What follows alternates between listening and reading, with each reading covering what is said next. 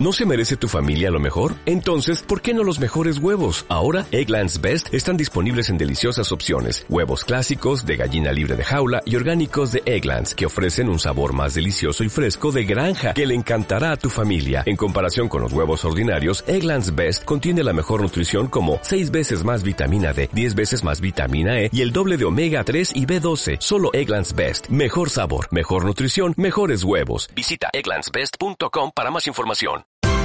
Esto es una producción de Mindalia Televisión y Mindalia Radio, audiovisuales sin ánimo de lucro de mindalia.com, para aportar conocimiento y crear conciencia. Mindalia.com, la primera red social de ayuda altruista a través del pensamiento.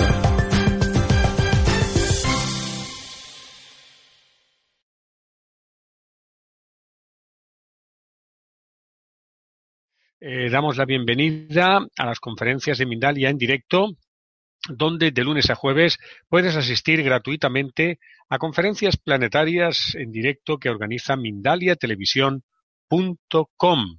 Te invitamos a entrar en mindaliatelevisión.com, donde además puedes encontrar más de 3.000 vídeos de reportajes, entrevistas y conferencias que te ayudarán en tu proceso personal y de evolución relacionados con espiritualidad, conciencia, salud integrativa y conocimiento holístico, entre otros muchos. Mindalia Televisión es un medio más de Mindalio.com, la red social de ayuda por el pensamiento, donde puedes ayudar o pedir ayuda de cualquier tipo. Miles de personas de todo el mundo están ayudando actualmente con sus pensamientos positivos, solucionando todo tipo de problemas. Mindalia es una ONG sin ánimo de lucro que tiene como uno de sus objetivos ayudar a difundir el conocimiento humano e impulsar la solidaridad planetaria por todos los medios. En la conferencia de hoy tenemos el gusto de contar con Covadonga Pérez Lozana, con una asistencia aproximada de unas 2.000 personas. La vida es eh, un espejo por Covadonga Pérez Lozana, así se llama la conferencia de hoy. Ella es licenciada en Administración y Dirección de Empresas, máster en Marketing en la ESADE Business School. Ha desempeñado puestos de responsabilidad en multinacionales farmacéuticas en España, Suiza y Alemania, pero vivió una experiencia transformadora que la hizo cambiar su vida y orientarla en otra dirección, es coach certificada por la Universidad Francisco de Vitoria, particioner de programación neurolingüística y facilitadora de la SEIKEI. Tiene formación complementaria en focusing e inteligencia emocional.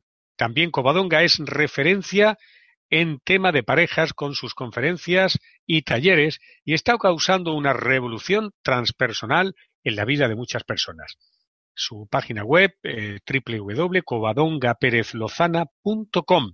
Y ya sin más dilación, vamos a darle la bienvenida a Mindalia Televisión, a Covadonga, que la tenemos eh, ya preparada. Eh, bienvenidos todos, buenas noches, buenas tardes, buenos días allí donde estéis. Me encanta pensar que cada día somos más las personas que estamos despertando, aunque seguimos dormidos dentro de la ilusión pero que estamos como eh, tratando de aprender, tratando de conocernos, tratando de indagar en esa incógnita que es el ser humano, ¿no?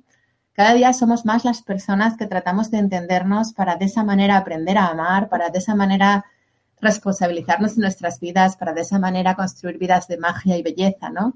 Entonces no puedo menos que daros las gracias a todos vosotros que estáis en este proceso tan bonito de introspección y autoconocimiento y que me escucháis. También os agradezco que me escuchéis que, y que compartáis ese proceso de despertar y ese proceso de, conectarnos con nuestra grandeza, ¿no?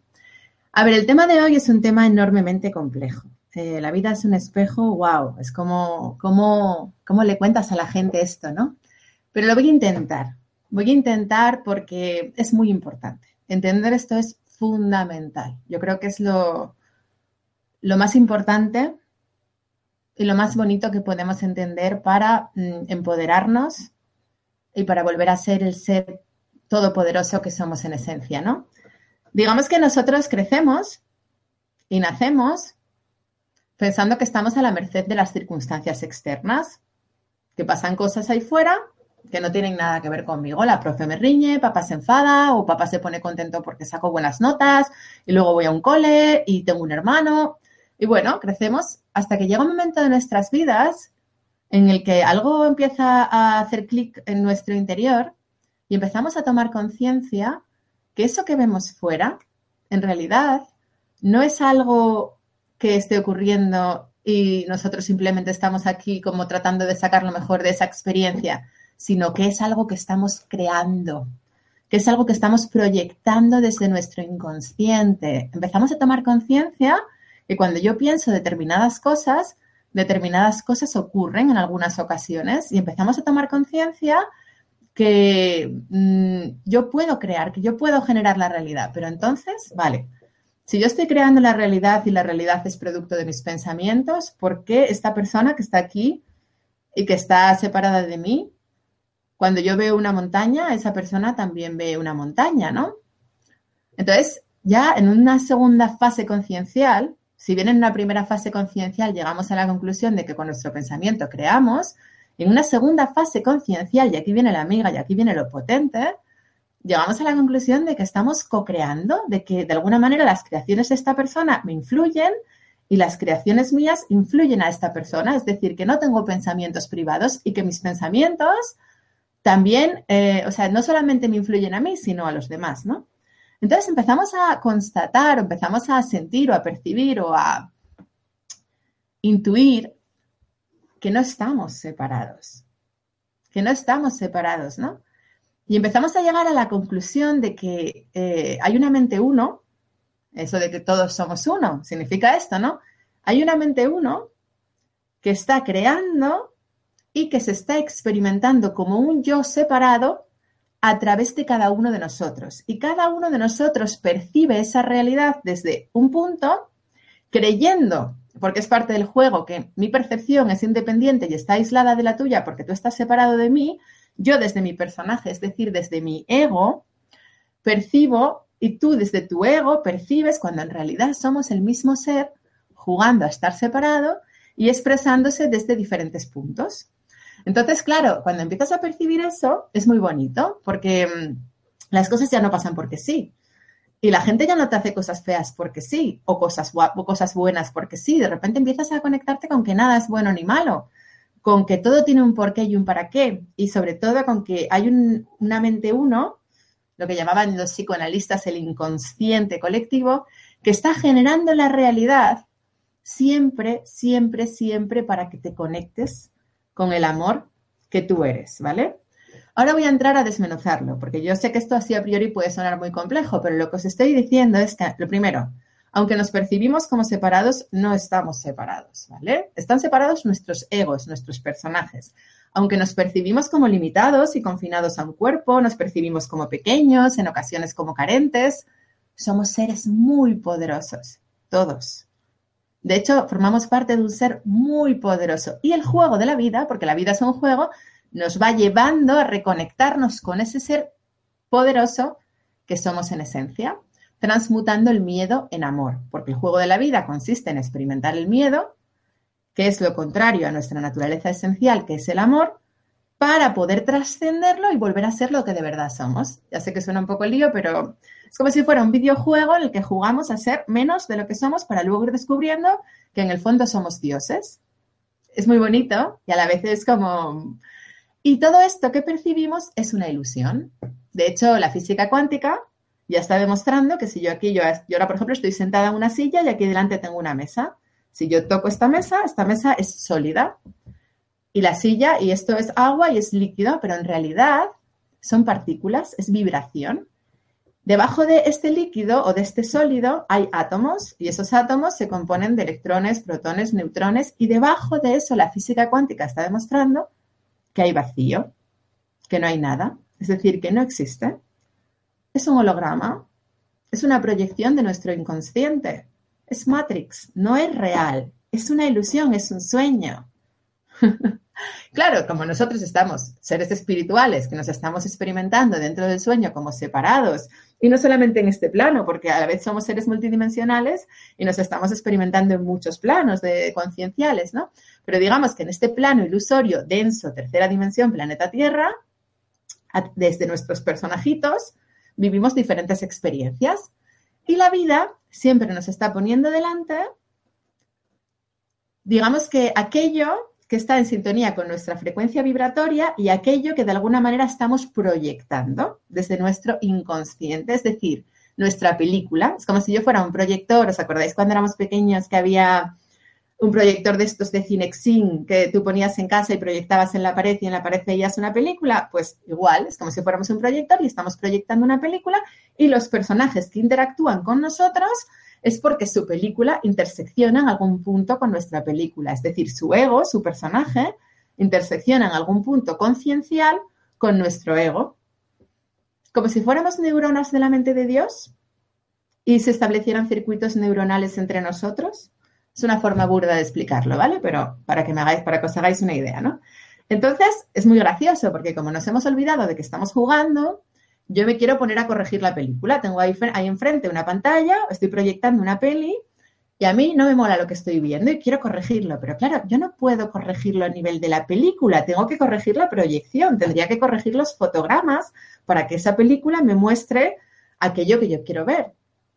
Vale, entonces por eso lo tenemos que corregir a nivel de fotogramas, es decir, a nivel mío. Cuando yo cambio, todo lo de fuera cambia. Pero nosotros, claro, desde el juego, desde la ilusión, nos queremos corregir al vecino, al amigo, al amante, queremos corregir el escenario, queremos y no nos damos cuenta que ese escenario, ese amigo y ese amante forman parte de la peli que yo estoy proyectando y que están representando roles en el teatro de mi vida. Por ejemplo, cuando yo, eh, a mí me habéis creado, cuando vosotros eh, preguntáis, oye, quiero entender bien esto de que la vida es una creación de mi inconsciente. ¿Cómo es esto de que siempre estoy frente a mí mismo, no? Porque siempre estamos frente a nosotros mismos, siempre, ¿no? Porque yo esto no lo entiendo, porque pues entonces en ese momento aparece esta conferencia, aparezco yo, pues para dar cierta luz en ese punto, ¿no? Digamos que todo lo estamos creando y todo es una correlación de nuestro sistema de creencias. Como decía el Kibalión, eh, todo el universo es mental o sea, todo el universo es una construcción, un artificio mental, una ilusión, y como es dentro, es fuera. Y como yo estoy vibrando y lo que yo estoy creando en sintonía con mi sistema de creencias, lo voy a manifestar fuera, ¿vale?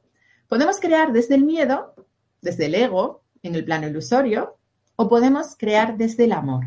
La vida siempre nos está llevando a crear desde el amor. Un curso de milagros habla de crear desde el ego como fabricar, proyectar y habla de crear desde el amor como extender el amor de Dios, ¿no?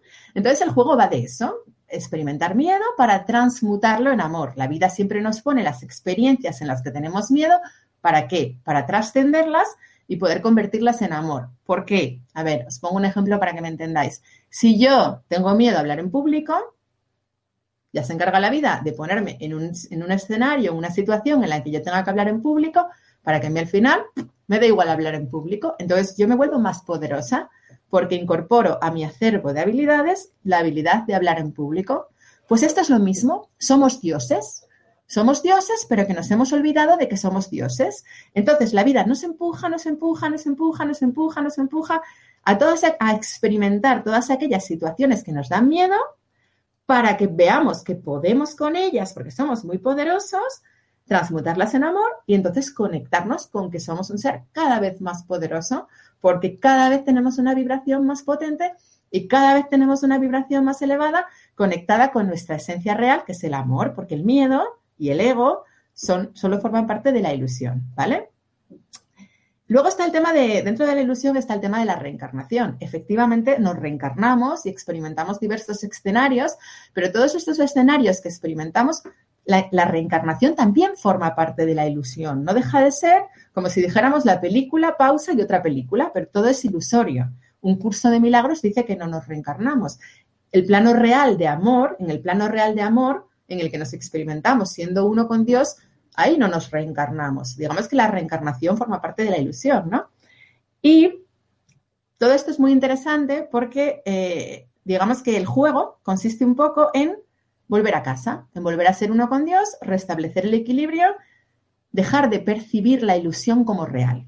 El juego consiste en que seamos capaces de trascender el personaje, el ego, a base de sucesivas vidas y dejar de percibir este mundo ilusorio como real. En el momento en el que un número n significativo de nosotros deje de percibir este mundo como real, este mundo se acaba porque mm, Digamos que ah, se necesita un número n para que todo ese proceso conciencial pase al inconsciente colectivo y entonces llegue lo que se llama el día del juicio final, que no es más que el día del fin de los juicios o el día del fin de la percepción errónea, es decir, el día en que el juego desaparece y volvemos a casa a ser uno con Dios. En realidad, en un plano metafísico, ni el tiempo ni el espacio existen, lo cual quiere decir que eso ya ha ocurrido que eso ya ha ocurrido, que ya somos uno con Dios y que simplemente nos estamos experimentando. Pero vale, ahora voy a bajarlo un poco porque todo esto suena muy bien, pero yo sé que es enormemente complejo, ¿vale? Yo eh, sé que ya, ya estoy allí, que esto ya ha ocurrido, que ya he trascendido este cuerpo, que soy un ser espiritual, que ya he vuelto a casa y que el tiempo y el espacio no existen. Pero ahora me estoy experimentando en un cuerpo como Covadonga, que tiene 36 años y que bla, bla, bla. Entonces vamos a ver a un nivel más terrenal cómo creamos, ¿no? Lo primero que empezamos a percibir cuando tomamos conciencia de que nosotros podemos transformar nuestra realidad es que si yo me digo a mí misma que yo puedo, yo genero un mundo en el que yo puedo, en el que yo soy capaz. Si yo me digo a mí misma, por ejemplo, voy a una entrevista de trabajo y digo, pues me la van a dar, me van a dar el puesto, pues llego allí y como voy pensando que yo puedo y que yo, pues de repente genero una realidad en la que yo manifiesto que yo puedo, ¿no? Esto es lo que se llama el sistema de creencias. El primer reflejo que vemos en nuestro mundo es el reflejo de mi sistema de creencias. Allí donde yo tengo creencias limitantes, como por ejemplo que la vida es lucha, que la vida es esfuerzo, pues yo genero un mundo en el que la vida efectivamente es lucha y es esfuerzo. Y como yo manifiesto un mundo en sintonía con mi frecuencia vibratoria, todos los personajes que van a aparecer en mi mundo van a sostener la misma creencia. Si yo creo que mm, el dinero se consigue con esfuerzo y que es muy difícil conseguir dinero porque hay que luchar, yo genero un mundo en el que todos los personajes que aparecen me van a decir, sí, sí, el dinero hay que lucharlo, hay que conseguirlo con esfuerzo. Y a mí me va a parecer normal. Y yo voy a decir, ¿ves? Tenía razón. Porque todos tenemos razón, porque la vida siempre está respaldando y secundando nuestro sistema de creencias. En el momento en el que yo empiezo a cuestionar mi creencia, y digo, oye, ¿y si el dinero se puede conseguir jugando? ¿Y si en realidad el dinero no tiene por qué estar vinculado al esfuerzo? En ese momento empiezan a aparecer en mi vida personas que disfrutan con su trabajo, que ganan dinero de una forma sencilla y dices, wow, o sea que hay, gente que juega y gana dinero, ¿no? Era tan simple como cuando tú empiezas a cuestionar tu creencia, abres el mundo de posibilidades cuántico a tu matrix, a tu holograma, para que se manifiesten personajes en sintonía con ese nuevo sistema de creencias que tú estás abriendo en tu mente. Es muy, esto es guay, ¿no? Porque cuando empiezas a explorar y te das cuenta que siempre creíste un montón de cosas y te sentiste limitado por un montón de cosas y que las limitaciones solamente estaban en tu mente, lo que tenemos es una jaula de grillos mental y desgraciadamente vivimos en un mundo dominado por el sistema de creencias del miedo, es decir, del ego. Vivimos en un mundo ilusorio eh, dominado por un sistema de creencias de escasez, de control, de miedo, de posesión, de, de dolor, de sufrimiento, cuando en realidad la escasez, por ejemplo, es una idea en nuestra mente. Si yo suelto la idea de escasez, la vida me provee porque yo soy una deidad y yo estoy generando acorde a la idea que yo tenga en mi cabeza y lo real es que soy abundante, porque lo real es que soy amor. Ahora, si yo elijo pensar que el dinero eh, mm, es algo que, es, que hace falta y que hay una crisis y que hay mucha gente en la crisis y que Dios mío, ¿qué va a ser de mí? Y la vida es amenazante, yo desde mi libre albedrío, y ahí es cuando digo que somos libres, y sí somos libres, aunque tengamos programas de nuestros ancestros, somos libres porque elegimos esos programas y podemos trascenderlos, yo desde mi libertad elijo co-crear esa crisis, ¿no? Yo creo que todos hemos experimentado esa crisis que había ahí fuera el día que tú decides dejar de creértela, porque yo un día decidí, la crisis tuvo efecto sobre mí mientras me la creí. El día que yo decidí dejar de creérmela, yo paso de la crisis, y la crisis pasa de mí, ¿no? Y además es muy bonito experimentarlo porque te das cuenta de lo poderoso que eres. O sea, que da igual lo que digan los políticos, lo que hagan o lo que dejen de hacer. Los políticos no me pueden joder si yo no les doy ese espacio en mi mente. Solamente en el momento en el que yo le doy espacio en mi mente a una idea, esa idea se convierte en real para mí. Ese es el poder que tenemos, ¿no? Por ejemplo, yo el otro día estaba en una cena, porque lo tengo aquí apuntado para contaros, y yo me reía muchísimo, ¿no? Porque había un chico que me decía él, era madrileño, y él tenía miedo de los vascos, ¿no? Decía, es que yo, cuando voy al País Vasco, me tratan fatal porque soy madrileño, se ríen de mí, no sé qué, tal. Y yo me reía. Decía él, es que claro, cada vez que voy me encuentro, y yo he estado en el País Vasco, mm, no sé si he estado 30, 40 veces, y siempre me he encontrado con gente encantadora y nunca nadie me ha dicho nada por no ser vasca, ¿no? Entonces, como cuando tú vas predispuesto con un concepto, con una idea en tu cabeza y piensas que a ti te van a juzgar y te van a rechazar por tu condición de no vasco, la creas y entonces vas y lo experimentas en tu Matrix. Y entonces es cuando dices, ¿ves? ¿Ves cómo tenía razón? ¿Ves cómo tenía razón? Y somos así de tontos, ¿no? Estamos retroalimentándonos en nuestro sistema de creencias enfermizo y reviviendo la misma tontería porque yo le doy cabida en mi mente y entonces la creo. Y una vez más, jugando en este juego, podemos elegir sufrir, podemos elegir escasez, podemos elegir dolor, podemos elegir competición. Desgraciadamente, eh, digamos que el sistema de creencias del ego es el sistema imperante de creencias en el mundo, ¿no? Yo casi no pongo la tele, pero el otro día que me dio por ponerla, mm, vi que me impactó mucho una imagen de una ciudad siria completamente bombardeada, que no quedaba ahí casi ningún resquicio de vida, todos los edificios destruidos, hechos que parecía realmente un videojuego, ¿no? O sea, yo ya sé que estamos en un videojuego, pero aquello que era un bombardeo real parecía eh, en una ciudad de 240.000 habitantes y estaba hecha trizas, ¿no? Entonces, claro, aquí es cuando la gente me pregunta, bueno, ¿y si somos libres, por qué hay gente que experimenta ese bombardeo? Bueno, pues porque desgraciadamente no todos estamos en el mismo proceso conciencial y hay almas que necesitan esas experiencias para reequilibrar una tendencia destructora, una tendencia destructiva, una tendencia asesina, que la tenemos todos dentro, que es la tendencia que tiene el ego. Entonces, almas que se han caracterizado por ese impulso agresivo, ese impulso destructivo, ese impulso de separación y de distancia con su ser esencial, que es el amor, que en una vida, igual en una vida previa se han dedicado a bombardear, en esta encarnación eligen esa experiencia para, experimentándolo, por la ley de contraste, decides rechazar eso para ti porque sufres y ya en la siguiente encarnación vas a ser mucho más delicado y mucho más cuidadoso a la hora de bombardear un pueblo, ¿no? Eso es así. Entonces, eh, puede parecer muy chocante decir que todo lo elegimos y que todas las experiencias son eh, fruto de nuestro sistema de pensamiento, pero así es, ¿no? Igual que si en una vida eh, tienes mucha abundancia y muchas comodidades materiales y no te falta comida y no lo sabes valorar, o te, o te dedicas a explotar a los demás o a expoliarlos, pues en otra vida te puedes encarnar en un entorno en el que pases hambre para restablecer el equilibrio, para que tu alma se nutra con esa experiencia y la siguiente vida va a valorar la comida, ¿no? Y todos hacemos esos ciclos y todos decidimos qué experimentar y para qué, porque para rechazar, yo para rechazar el asesinato o para rechazar la violación, tengo que haber sido un violador o un asesino en mis vidas previas. Y lamento comunicarles que todos lo hemos sido, ¿no? Todos hemos Em, experimentado en muchos ciclos, muchas experiencias de contraste para poder reconectarnos con el amor que somos esencialmente dentro de la ilusión, ¿no? Pero bueno, continúo con las creencias, ¿no? Si yo tengo la creencia de que no tengo las mismas oportunidades que los demás, yo voy a manifestar un mundo en el que efectivamente carezca de oportunidades, porque yo a veces pensamos, no, es que él tiene mucha suerte o yo no puedo porque tengo hijos, yo no puedo dejar mi trabajo porque tengo hijos y que va a ser de mí. Bueno, pues eso es una creencia. si tú eliges creértela, la conviertes en real en tu mundo y entonces generas un mundo acorde a eso, en el cual tú te estés identificando como limitado por tu condición de tener hijos y no es real, simplemente es lo que estás eligiendo crear, ¿no?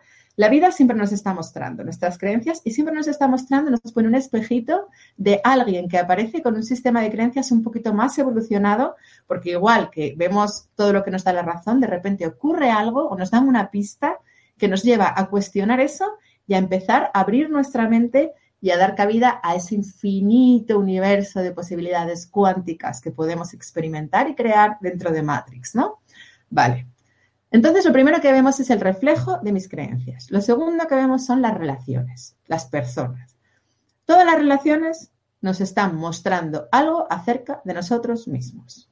Todas. Cuando vemos algo en alguien que rechazamos y que no nos gusta, es porque es nuestro. Es porque es nuestro. Y decimos, no, no, pero ¿cómo va a ser si esta persona no tiene nada que ver conmigo? Esta persona es completamente diferente a mí. Bueno, pues yo me acuerdo en una ocasión que en un grupo de amigos había un chico que yo no lo soportaba. Y no tenía nada que ver conmigo, es que nada que ver, eh, su forma de ser, eh, su patrón conductual, el, lugar en el que trabajaba, él estaba siempre contando chistes, era muy bromista, nunca hablaba nada en serio, yo estaba hablando de temas profundos, de temas serios, era como que no teníamos, y yo había algo que por algo yo no lo soportaba, y él a mí tampoco me soportaba. Y yo no entendía, decía yo, pero este tío a mí, ¿por qué me cae tan mal? Y yo no entendía por qué, qué era lo que tenía, que era lo que años después lo entendí, porque de esto hace muchos años, no teníamos nada que ver, porque él era la conversación más banal que puedes tener en el mundo y yo era la conversación más profunda en el otro espectro de la paleta. Pero los dos captábamos la atención del grupo e inconscientemente rivalizábamos por el protagonismo. Entonces nos parecíamos ahí en nuestro afán de protagonismo, en nuestra necesidad de que me miren, de atención.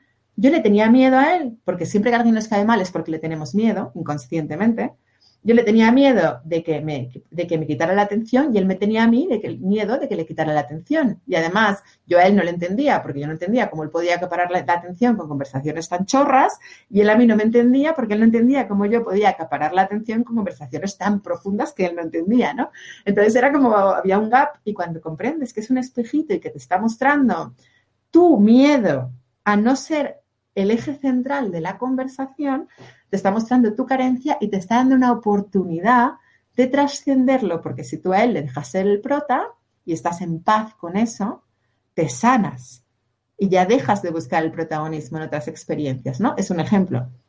Yo me acuerdo de otro caso, lo tengo aquí apuntado también para contároslo, de una chica que una vez eh, me invitó a unas cervezas y bueno, invitó, me pagó una cerveza y en ese momento, era Navidades, estaba en Oviedo, en mi ciudad, y pasó otro chico y con una botella de champán y me dio una copa de champán. Entonces yo dejé de beber la cerveza para beber champán. Y la chica se me quedó mirando como, ¿y no te bebes la cerveza? Y le dije, no, no voy a mezclar champán con cerveza. Y entonces se puso agresiva, se enfadó. ¿Y por qué no te la bebes? No sé qué. Entonces yo entendí que a ella le estaba molestando mucho porque ella no se permitía hacer lo que le apetecía.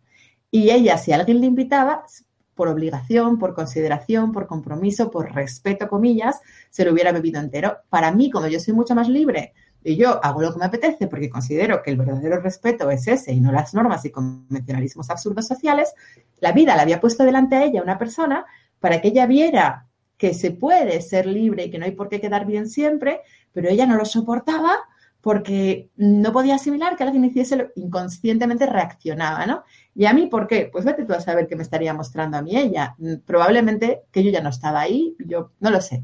Porque siempre suele ser, siempre es un aprendizaje bilateral, ¿no? Pero todo lo que la vida nos pone delante y todo lo que nos mueve y nos genera rechazo tiene que ver con nosotros, ¿vale? Luego hay un tema más. Las personas que tenemos enfrente nos reflejan nuestras creencias inconscientes acerca de nosotros mismos. O sea, yo ya lo veo a tiempo real. Yo salgo de casa pensando en una cosa, por ejemplo, salgo de casa pensando, eh, mm, este vestido me hace gorda. Me tengo que poner otro vestido porque este vestido me hace gorda. Llego media hora, quedo con alguien tal, y esa persona, una amiga, viene y me dice, Mm, ese vestido te hace gorda. Y ya veo que en realidad, como estamos todos interconectados, los demás nos muestran nuestro propio sistema de creencias, nos muestran nuestras creencias inconscientes, incluso las cosas que pensamos, ¿no? O nos dicen cosas que pensamos. Entonces ya, yo últimamente ya lo veo en plan de que pienso algo, claro, eso lo consigues a medida que vas ampliando, ampliando tu proceso conciencial, empiezas a ver ya cómo directamente lo que tú piensas te lo muestran los demás, ¿no?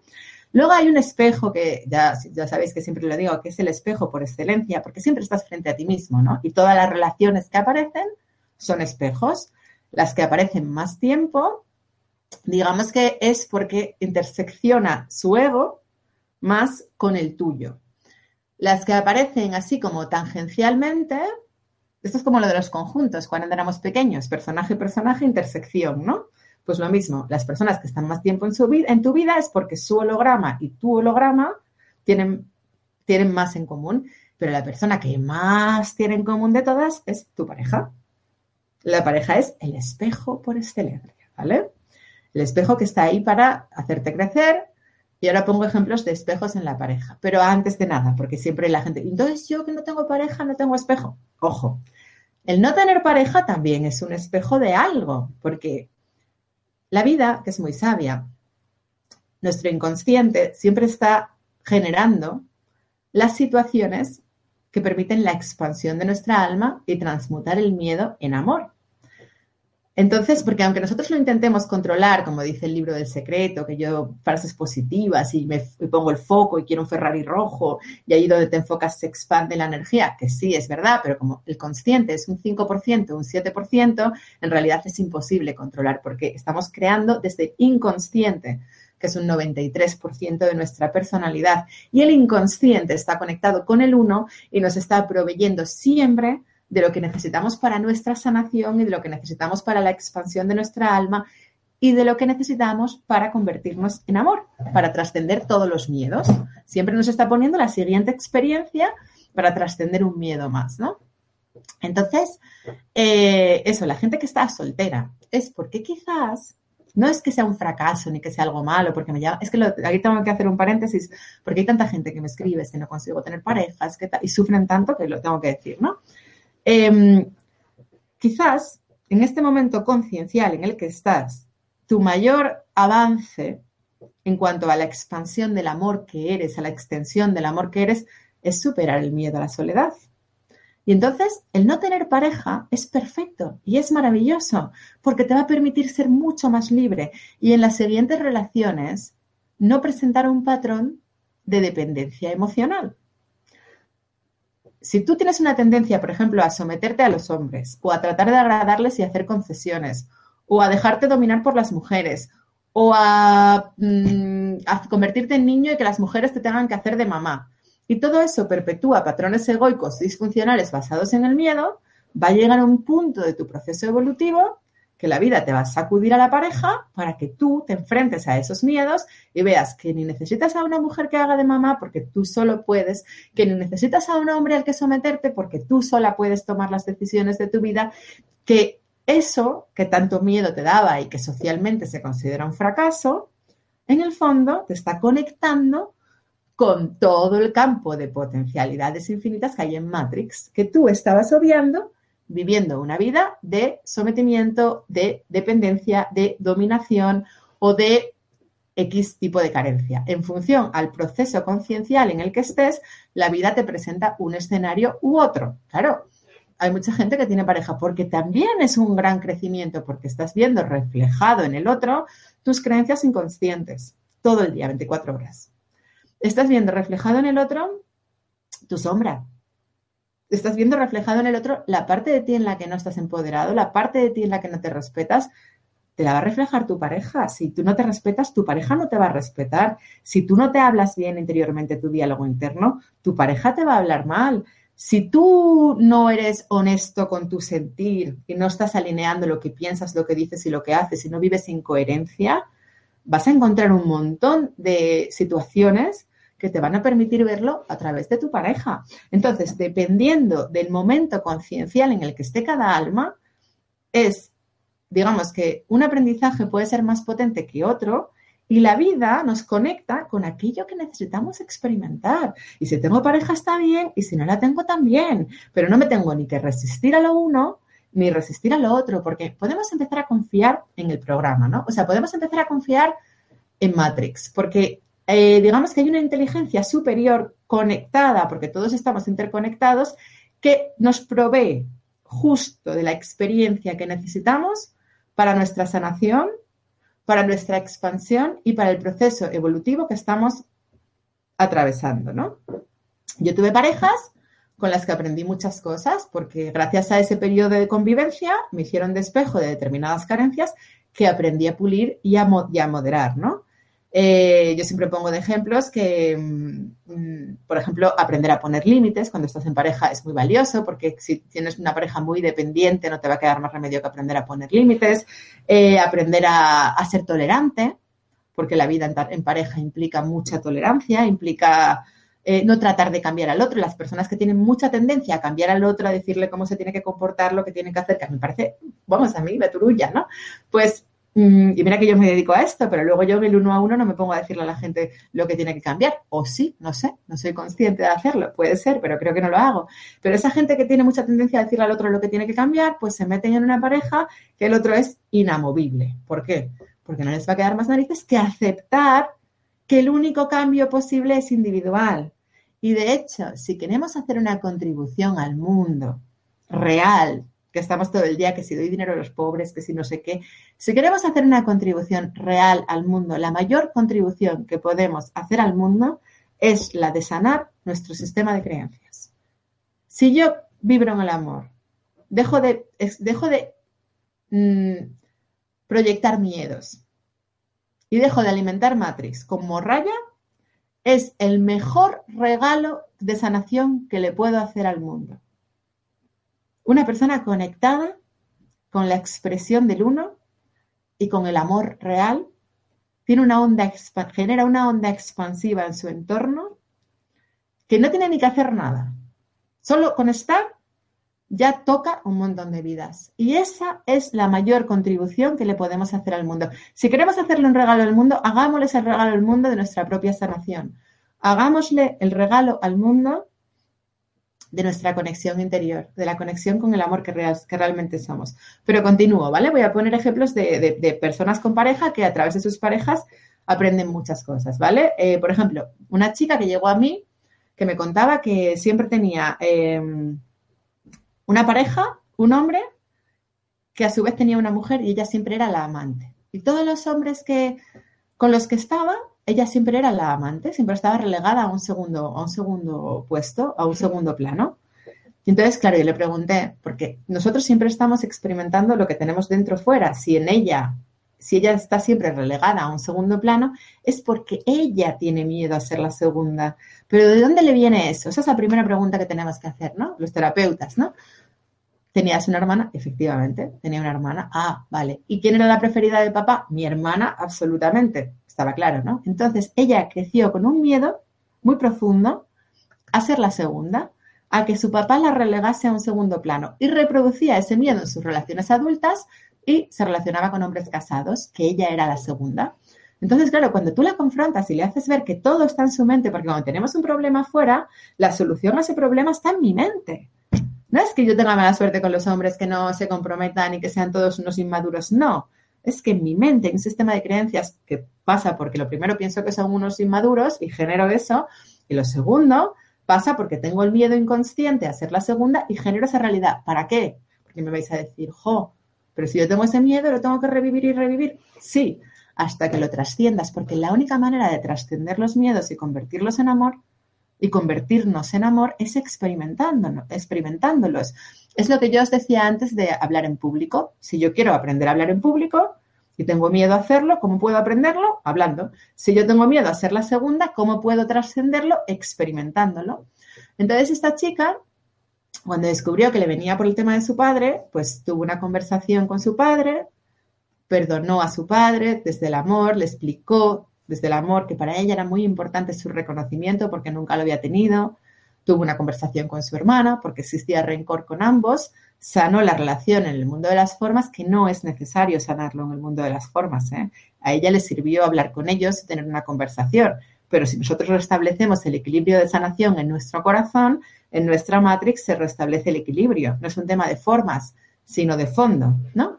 Pero digamos que ella em, habló con ellos, restableció el equilibrio y eso permitió que ya no se le plantease más esa situación fuera, porque cuando perdonas a los demás, en el fondo te estás perdonando a ti mismo, porque todo lo estamos co-creando y los demás solamente representan roles en el teatro de nuestra vida. Y muchas veces ese que vemos como muy malo y muy cabrón que me ha hecho esto, es un alma amiga que ha pactado desempeñar ese rol en nuestra vida antes de nacer, ha pactado que va a desempeñar eso para que nosotros podamos ver un miedo inconsciente que por X estamos trascendiendo, que a, la vez está relacionado con nuestro transgeneracional. Pero en muchas ocasiones ni siquiera necesitamos ir al árbol para poder entenderlo. Yo, vamos, yo las veo las cosas así. O sea, entonces, cuando empezamos a observar nuestras vidas, empezamos a ver que tenemos todo el poder.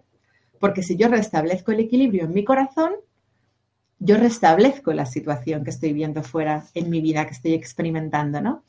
Conocí otra chica que tenía una situación de un hombre, siempre se relacionaba con hombres que tenían hijas de su edad, hombres mayores, mayores que ella, que tenían hijas de su edad. Y ella sufría mucho y me decía, pero ¿por qué? ¿Por qué estoy con hombres que siempre tienen hijas de mi edad y es que no puede ser porque les hace más caso a ellas que a mí y las niñas, las hijas rivalizan conmigo? Ella sufría mucho por esa situación, ¿no? Y llegamos a la conclusión de que ella de niña había rivalizado con su madre por la atención de su padre, con su madre y con sus hermanas. Y ella había ganado porque ella era la absoluta number one de su padre, la prefe, la preferida. Entonces, ¿qué ocurría? Que como ella era la preferida, ella había relegado a un segundo plano a su madre y a sus hermanas, pero en ella existía el miedo a no ser la primera. Entonces, la vida, en su infinita sabiduría, restablecía el equilibrio y le ponía ese miedo a no ser la primera, se lo ponía fuera. ¿Para qué? Para trascenderlo, para convertirte en amor. Entonces ella experimentaba que efectivamente no era la primera. Entonces, cuando ella entendió que el clic, la solución era dejar de rivalizar con las mujeres por la atención de un hombre y quizás sanar en su corazón la relación con su madre, a la que había relegado. Ella se sintió primero culpable, pero ya os digo que la culpa no vale para nada, la culpa es puro ego, la culpa caca, out. Y luego, pues, fue a, restablecer esa relación con su madre, a darle un abrazo a su madre. En su corazón se disculpó, no tenía ningún sentido disculparse 30 años después, porque ¿para qué? Para hacer más daño. En su corazón se limpió, lo entendió, y ella me decía, yo cuelgo los guantes de boxeo, no quiero volver a competir con ninguna mujer. Y como esa intención, ese propósito de sanarse fue limpio en su corazón, y somos seres espirituales, pues ella empezó a vibrar en el amor, en ese, en ese miedo que tenía y lo trascendió. Ella no se volvió a reproducir esa situación en su Matrix. Y así, y así con todo lo que experimentamos. Entonces las, las relaciones de pareja son maravillosas. Conocí otra chica que tenía mucho rencor hacia su padre porque nunca la había reconocido, porque digamos que su padre eh, había dejado embarazada a su madre y se había ido, y, pero su padre era un hombre importante en la ciudad en la que ella vivía y ella veía a su padre de lejos y su padre hacía como que no la conocía y para ella había sido muy doloroso, ¿no? Entonces ella me decía, jo, es que... Y era muy gracioso porque se le presentaba de pareja un hombre que tenía un hijo ilegítimo no reconocido y que, eh, entre otras circunstancias, ¿no? Y ella me contaba lo de, y yo le decía, pero ¿no te das cuenta que la vida te está poniendo a un hombre que representa a tu padre? para que tú puedas perdonar a tu padre. ¿Qué le pasa a este hombre, a esta pareja que tú tienes? Puf, que sufre muchísimo porque echa de menos a su hijo, pero no se atreve a acercarse porque tiene mucho miedo por las apariencias, por el que dirán, por el estatus, bla, bla, bla, vive condicionado, pero en el fondo le encantaría estar con su hijo. Digo, oye, ¿no te das cuenta que te está mostrando lo que le pasaba a tu padre contigo y te está proveyendo de una oportunidad de sanación y de perdonar a tu padre? Me miraba así y dice, ¡Ah! es verdad, nunca lo había pensado, ¿no? y la vida siempre nos está poniendo lo que necesitamos para perdonar, para perdonar. Porque el perdón es sanación y el perdón es amor. Y el perdón, cada vez que perdonamos, dejamos de percibir la ilusión y dejamos de perpetuar Matrix y nos acercamos más al fin del juego. Por eso el perdón es tan importante. Si el mayor regalo que le podemos dar al mundo es el, es el perdón porque en el fondo siempre nos estamos perdonando a nosotros mismos, porque siempre estamos frente a nosotros mismos y siempre estamos proyectando la película de nuestra vida. Cuando pensamos que perdonamos fuera, no hay nada que perdonar, porque yo soy el que estoy proyectando la película estoy viendo mis miedos fuera representados con personajes. Entonces, bueno, esto es muy bonito. Otro tema de espejos, la infidelidad. ¿Por qué se manifiesta una infidelidad? Que esto me lo pregunta mucha gente, yo que trabajo con la pareja. Cuando yo me estoy traicionando a mí mismo, porque no vivo en coherencia, porque yo pienso que esta relación se tiene que acabar, pero tengo miedo a la soledad, me gusta la rutina, estoy metida en la inercia, me da miedo dejarlo porque, bueno, si no encuentro a otro y si me quedo sola y continúo perpetuando una relación disfuncional por miedo a enfrentarme a una ruptura, aparece un tercero. Y ese tercero, maravillosamente, está ejemplificando que yo me estoy traicionando a mí mismo, por eso veo una traición fuera, ¿Por qué, ¿Por qué me estoy traicionando? Porque no estoy siendo honesto con mi sentir. No estoy siendo honesto, no me estoy respetando y estoy aguantando una relación en la que ya no soy feliz. Entonces, ese tercero, esa infidelidad es un regalo para que yo vea lo que yo me hago a mí mismo, porque no soy fiel a mí mismo. Eso es muy importante. ¿eh? Hay muy pocas personas que realmente sean honestas consigo mismas. Y para sanarnos y para vibrar en el amor, lo primero que tenemos que ser es auténticos y honestos. El mayor ejercicio de sanación y de mm, que podemos hacer con nosotros mismos es el de ser honestos con nosotros mismos, porque solo desde la honestidad podemos empezar a reconocer nuestras creaciones. Cuando tú no eres honesto y te cuentas que tú estás bien y que a ti no te pasa nada y que eso que está pasando fuera no tiene nada que ver contigo, desde ahí no avanzas. Cuando tú empiezas a ver, ocurre un mogollón y este mogollón lo estoy generando yo y desde dónde y dónde no estoy siendo coherente y qué me está mostrando, ahí te empiezas a sanar y ahí empiezas a evolucionar. Ese es el camino espiritual más bello que existe, tu vida, porque tu vida es una meditación. Porque ya puedes hacer budismo, taoísmo, un curso de milagros, puedes hacer lo que te dé la gana, mm, camino chamánico, mm, lo que quieras. El mayor camino espiritual al que te puedes enfrentar es tu vida. Tu vida te está mostrando a cada paso lo que necesitas. Y ya sabéis que aquellas lecciones que no aprendemos se repiten, vuelven con más intensidad, con un formato más duro, para que lo veamos. La vida nos repite las cosas por eso siempre estamos evolucionando, siempre estamos avanzando, porque la vida nos lleva a ello, no nos queda más remedio. O sea, es... Y ahora me diréis, bueno, y la vida nunca nos da más de con lo que podemos. ¿eh? La vida siempre nos lleva al límite, al límite, al límite, al límite, al límite, al límite, para que descubramos que somos mucho más poderosos de lo que pensamos y que eso que me daba tanto miedo, cuando lo experimento, veo que puedo con ello, ¿no? Y ahora me diréis, bueno, entonces, ¿por qué, ¿por qué hay gente que se suicida? Porque si la vida siempre nunca nos da más de con lo que podemos, porque hay gente que se suicida. Porque se suicidan porque creen que no pueden, pero no porque no puedan. Se suicidan porque llega un punto en el que la vida les aprieta y ellos ante el miedo se suicidan, pero sí podían. se suicidan porque creen que no pueden seguir jugando. Pero es mentira, porque la vida nunca nos da más de con lo que podemos. Y todos hemos atravesado profundas crisis vitales y todos hemos atravesado momentos y situaciones que no queríamos vivir, que decíamos, Dios mío, yo con esto no puedo, como una ruptura de pareja traumática, como un despido traumático, como un abandono traumático, como un accidente traumático, una muerte de un familiar. Todos hemos experimentado cosas que hemos pensado que no íbamos a poder con ellas y hemos podido, y no solamente hemos podido, sino que hemos salido reforzados porque eso, tanto miedo nos daba, nos ha hecho más libres. Y esa es la clave. Cada una de las experiencias que nos da miedo, cuando la transitamos y la trascendemos, nos hace más libres. Nos hace más libres.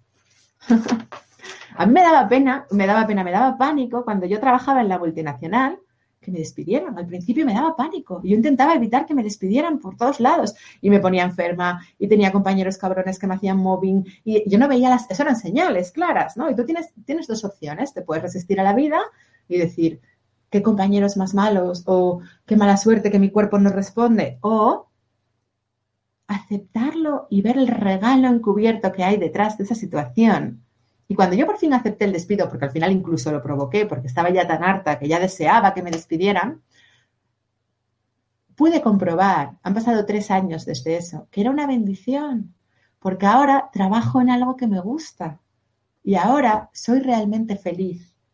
Antes, cuando trabajaba en eso, no era feliz, obedecía porque tenía miedo y porque pensaba que no me quedaba más remedio para ganarme el pan. Ahora soy libre. Y gracias a ese proceso, ahora soy libre.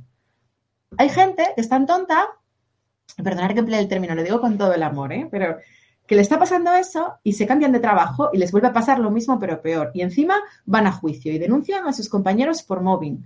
Y al final, ¿qué consiguen? Un, círculo vicioso de desamor y no, no, no se responsabilizan de que eso que están viendo fuera lo están creando ellos. Y solamente cuando ese compañero que me está machacando, que está rivalizando, que está compitiendo, que me está haciendo faenas, cuando entiendo que me está amando y que me está haciendo un regalo y que me está mostrando el camino de mi liberación y que me está mostrando el camino de mi sanación, entonces es cuando no ya solamente puedo perdonarle, sino que le agradezco, le agradezco. Pero hay seres humanos que se enganchan en la misma dinámica destructiva e incluso van a juicio y pleitean unos con otros sin tomar conciencia que están viendo enfrente a su espejito. Y se enganchan y, y, bueno, y, y continúo hablando. Y luego está, aparte del tema de las relaciones, otra de las cosas que la vida nos muestra y que el espejo de la vida es, eh, la vida nos muestra siempre el camino y nos quita todo aquello con lo que nos identificamos desde el ego, desde el personaje. Por ejemplo, si yo me identificaba mucho con mi currículum de que yo tal, no sé qué, récord de ventas, patatín, patatal, la vida me genera un escenario en el que ese currículum que yo tan orgullosa estaba y que para mí tan importante era, con el que yo me identificaba, ya no vale nada, porque empiezo de cero en otro sector. ¿Para qué? Para que tomes conciencia de que eres un hijo de Dios. No necesitas un currículum, no necesitas un título, no necesitas nada. Todo aquello externo con lo que nos identificamos, la vida nos lo quita. ¿Cuánta gente con muchísimo dinero, millones de euros, de repente tienen una crisis y ocurre algo y un golpe de fortuna, ¡fum! y se quedan sin un duro? ¿Para qué? Para que descubran lo poderosos que son y lo poco que necesitaban ese dinero para ser felices. Porque la vida siempre nos quita todo aquello con lo que nos identificamos externamente, el marido, incluso a veces la mujer, florero, todo eso nos lo quita para que nos conectemos con nuestro verdadero poder. Eso es el desapego, ¿no? Eso es el famoso desapego. Todas aquellas cosas superfluas con las que nos estamos identificando y que lo único que hacen es sostener nuestro sistema de creencias basado en el miedo, nos lo quita. Otro mecanismo de la vida. Siempre que intento controlar, el que intenta controlar es el ego, cada cosa que intento controlar, la vida me la va a desmontar y la vida me va a generar un imprevisto. ¿Para qué? Para que suelte el control porque el control está basado en el miedo, para que trascienda mis miedos y para que aprenda a fluir y a confiar, ¿no? ¿Qué más? Por ejemplo, si yo tengo mucho miedo al rechazo, la vida me va a manifestar rechazos hasta que lo trascienda. Si yo tengo mucho miedo al abandono, la vida va a manifestarme abandonos hasta que lo trascienda. Y si yo me resisto, lo que te resistes persiste, lo que aceptas te transforma. Si yo me resisto a ese rechazo y digo, ¡ay, este qué asqueroso que me rechazó! ¡Y qué mala persona! me hace mucha gracia lo de las malas personas. ¡Y qué mala persona! ¿Y qué tal? Y mira lo que me hizo, qué cabrón. Pues en el fondo voy a volver a experimentar otro rechazo, porque ese de ahí fuera solamente es un personaje del teatro de mi película. En realidad, ese rechazo corresponde a un miedo primigenio que hay en mí y lo voy a seguir viendo fuera hasta que lo trascienda, hasta que un día me dé igual el rechazo porque ya no tenga miedo al rechazo y entonces voy a ser mucho más libre porque ya no voy a estar preocupada por el que dirán, ya no voy a estar aparentando, ya no voy a estar con máscaras para ser agradable, me voy a permitir ser yo y decir lo primero que me venga a la boca porque ya me va a dar igual que me rechacen. Os pongo un ejemplo que yo viví en primera persona. Yo al principio, como esto de los vídeos te expone, yo lo pasaba muy mal con las críticas, ¿no? Porque venía alguien y te decía, Cobadón al minuto nueve o Cobadón, yo esto lo hubiera hecho. Y tú decías, joder, pues ponte tú delante de una cámara y delante de dos mil personas y da la conferencia mejor que yo, ¿no? Y me calentaba y me. Luego me di cuenta que estaba esclava de la aprobación externa, de que, ah, si alguien me decía, qué bueno tu vídeo, me ponía contenta. Y si alguien me criticaba, me dolía, ¿no? Y un día lo solté. Bueno, pues el día que lo solté y dije, paso de leer los comentarios y que digan lo que quieran, yo estoy tratando de ayudar y estoy ganándome la vida con algo que disfruto y que además lo hago bien, las personas que acuden a mí, a mis talleres, a mis conferencias, resulta que les ayudo un montón, bueno, pues yo mm, trato de hacer lo mejor que puedo y al que no le mole, que no lo mire.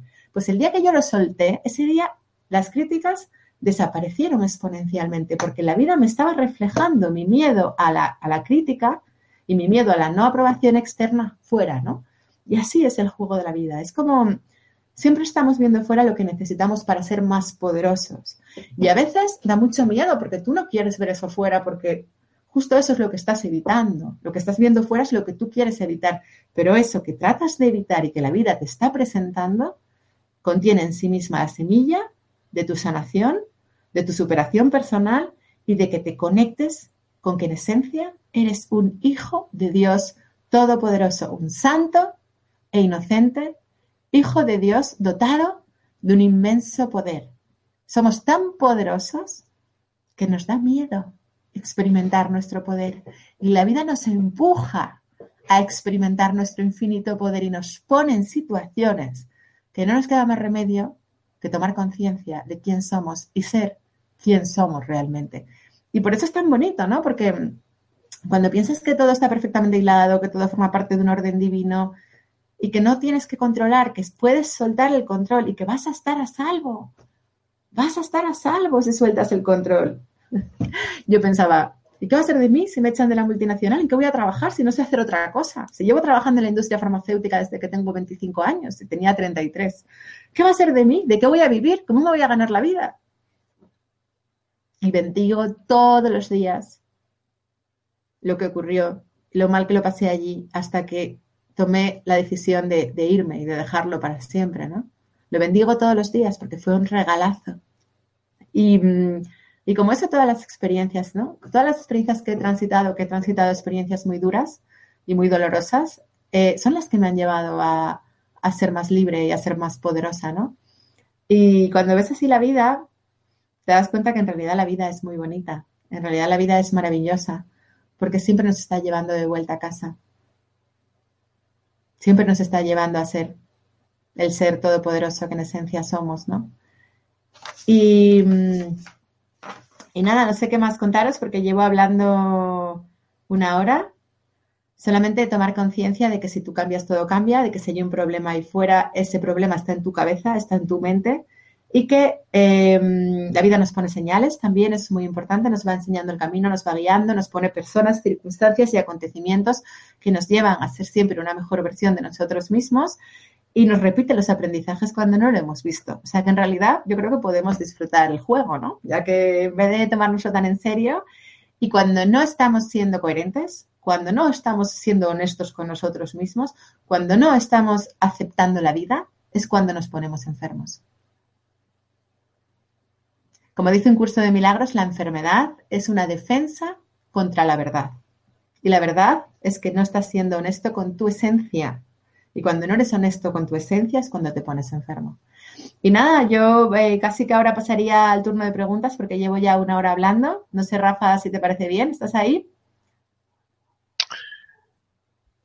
Estoy aquí, eh, muy interesante tu conferencia, muchas gracias. Y si te parece bien, eh, pasamos al turno de preguntas. Perfecto. Muy bien, pero antes, eh, amigos eh, televidentes, vamos eh, a comentar, como siempre hacemos a, estas horas, pues ese agradecimiento al invitado de hoy, en este caso es Covadonga Pérez Lozana. Su interesante charla nos dispone a hacerle también una serie de preguntas a lo largo de esta conferencia preguntas que habéis hecho llegar desde distintas partes del planeta. Pero antes me gustaría, por supuesto, recordaros que estas conferencias se realizan en directo gracias a la colaboración de los ponentes y vuestra asistencia, pero también gracias al trabajo desinteresado de todo el equipo humano de Mindalia. La plataforma técnica que soporta todas las conferencias en directo conlleva también gastos económicos y para sufragarlos desde Mindalia.com es necesario pues unas donaciones que ahora pedimos que hagáis eh, a medida de vuestras posibilidades. Esta aportación económica que te pedimos ahora asegura la continuidad de estas interesantes conferencias día a día y ayuda a que todo el movimiento de Mindalia siga creciendo gracias a tu importante ayuda. Es muy fácil, verás en tu pantalla debajo del chat eh, que te sirve para comunicarte con los demás asistentes un aviso en el que pedimos tu colaboración económica. Pincha en él y aporta lo que puedas. Cualquier donación es importante para la ONG Mindalia.com. Agradecemos de corazón el cuidado que nos dispensas a nosotros para que tú puedas ayudar al resto del mundo a través de Mindalia.com, allá donde te encuentres. Muchísimas gracias. Y ahora pasamos eh, al turno de las preguntas, eh, si te parece bien. Perfecto. Pues vamos con la primera de ellas. Dice así, si la vida nos pone como herramienta a las personas como espejos para nuestra evolución, cuando tenemos hijos con alguien, ¿cómo podemos dejar a un lado a esa persona sin lastimar a los hijos? Es eh, Dulce Luna desde México. Eh, yo no he dicho que tú tengas que dejar de lado a esa persona. O sea, tú sabrás si se te presenta una situación en la que la vida te está pidiendo que dejes de lado a esa persona. Yo no sé, pero creo que mm, estoy hablando en genérico porque no conozco tu situación en profundidad. Pero los niños eh, estarán más alegres de ver a sus padres felices por separado que juntos en caos y en conflicto, ¿no? Entonces, la que tienes que valorar en tu corazón, si realmente la vida te está pidiendo que saltes y que dejes, que abandones el conflicto o que abandones el desamor, o por el contrario, eh, ahí estás en una situación eh, estable y equilibrada o sana, pues eso es, una decisión personal. O sea, yo no puedo hacer esa afirmación. Yo lo que te puedo decir que para mí una ruptura no es un drama, porque forma parte del proceso natural de la vida y hay, hay energías que cuando no se están reflejando nada, pues se tienen que separar y, si no lo, y si te resistes ya va a ser la vida la que te va a crear ese proceso, ¿no? Y los hijos que pueda haber, bueno, pues yo creo que para los niños lo, más importante es ver a sus padres felices, ¿no? Juntos o por separado. Y esas almas, cuando eligieron su vida, ya sabían que iban a elegir determinadas circunstancias con determinados padres, igual una ruptura de padres y padres en diferentes casas, y esas almas asumieron eso ya desde, desde que asumieron encarnar y elegir a esos padres, ¿no? Porque nosotros elegimos a nuestros padres en función a, o sea, elegimos a padres con heridas emocionales similares a las que nosotros presentábamos en la anterior encarnación. ¿Para qué? Para al ver en ellos los patrones disfuncionales, poder trascenderlos.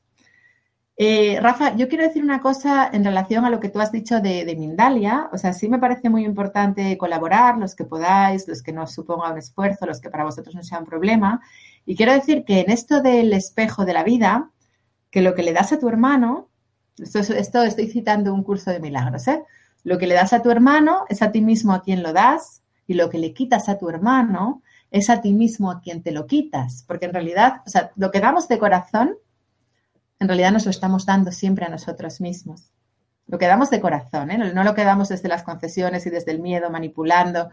Y eh, cuando quitamos, por ejemplo, si yo tengo deudas o le debo dinero a alguien y no lo quiero pagar y yo tal, si con deudas nunca vamos a tener abundancia porque no hay un equilibrio. Tiene que haber un equilibrio entre el dar y el recibir, ¿vale? Para poder tener abundancia. Y nada, em, Rafa, si quieres continuamos a la siguiente pregunta.